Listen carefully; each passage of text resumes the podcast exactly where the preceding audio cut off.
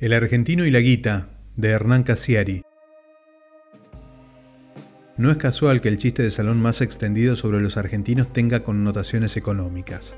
Comparar a un argentino por lo que vale y venderlo más tarde por lo que cree valer no es solo un buen negocio, ni es únicamente un chascarrillo. También nos presenta de cuerpo entero a un matrimonio desavenido pero inseparable, el argentino y su señora esposa, la guita. El argentino y la guita, así llama él a la moneda en la intimidad, son como todo el mundo sabe una pareja que se odia a muerte. Cuando ella se va de casa, casi siempre por malos tratos, él se da cuenta de cuánto la quería, y si un buen día la ingrata regresa mansa, devaluada, con el perdón en la boca, el argentino pierde por ella todo tipo de interés. Otras veces, la que maltrata y golpea es la señora esposa, y el argentino entonces agacha la cabeza y se deja pegar como un esposo pusilánime y enamorado. Cuando él por fin hace la denuncia, el Estado la encierra a ella, a la guita, y él ya no la ve nunca más. Esta segunda opción de violencia doméstica se denomina el corralito. Si en el mundo no existiese la guita, el argentino no tendría de qué quejarse y ya se sabe que un argentino que no se queja es una especie de uruguayo, pero nunca hay que confundir las quejas de un argentino con su obsesión por la guita. La diferencia es sutil. Un argentino que se queja cuando no consigue dinero para vivir se llama clase media, y uno que se obsesiona cuando no consigue vivir del dinero se llama oposición. Es mentira que los temas predilectos del argentino sean el fútbol y el psicoanálisis.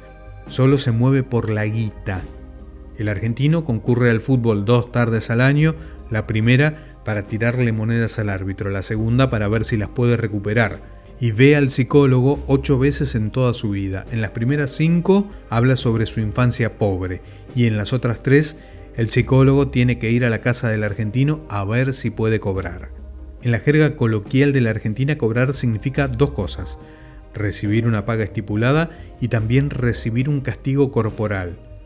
En la infancia la madre le dice al niño argentino, vas a cobrar para que éste espabile y realice determinada tarea. En la madurez, la empresa le dice al empleado argentino, vas a cobrar para que se esfuerce y produzca. Ninguna de las dos amenazas se cumple jamás. Al primer caso se le llama pedagogía inversa, al segundo, suspensión de pagos por iliquidez. Cuando un argentino se queda sin el empleo de toda la vida y sin la guita de sus amores, entonces decide emigrar. Si ha perdido todos sus ahorros en dólares, emigra a Miami. Si ha perdido todos sus ahorros en euros, escoge Barcelona. Una vez instalado en un país estable, el argentino consigue un trabajo estable y comienza a recibir una paga mensual estable. Entonces, respira con alivio deja de sentirse acorralado por el dinero, aprende a cobrar siempre del 1 al 5, descubre que está capacitado para pagar sus deudas a término, paladea la extraña sensación del ahorro, diversifica su ocio, en suma, deja de quejarse y se establece. Una vez que se siente cómodo, recién entonces descubre con asombro que no soporta la estabilidad. Lo peor que le puede ocurrir a un argentino es tener el dinero suficiente. Prefiere mil veces poseer demasiado para obsesionarse con él o tener muy poco para quejarse a gusto. El argentino odia no poder quejarse por culpa de la guita y aborrece no poder obsesionarse con la guita. Necesita mantener viva y ardiendo su relación con ese amor eterno, con esa novia infiel, con esa esposa maltratada que es su economía personal.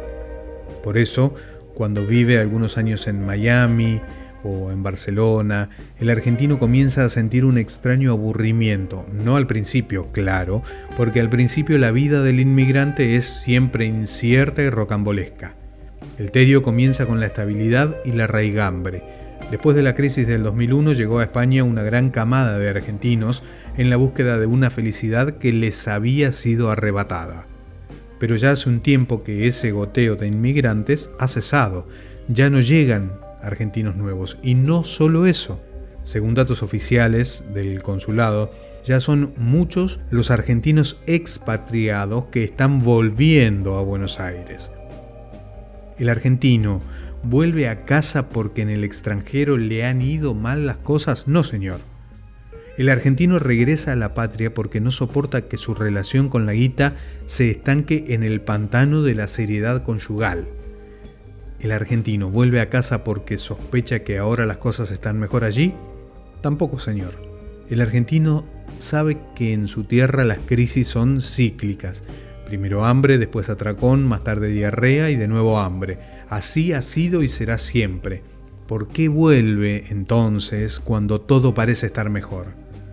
El argentino vuelve porque no se quiere perder la próxima crisis económica, quiere estar allí cuando la debacle llegue otra vez para poder quejarse.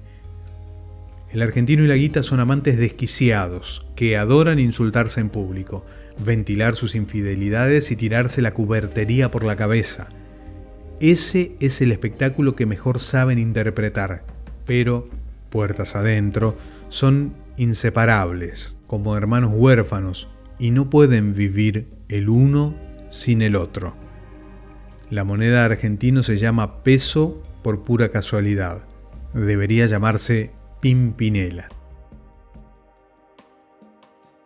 El argentino y la guita de Hernán Casiari.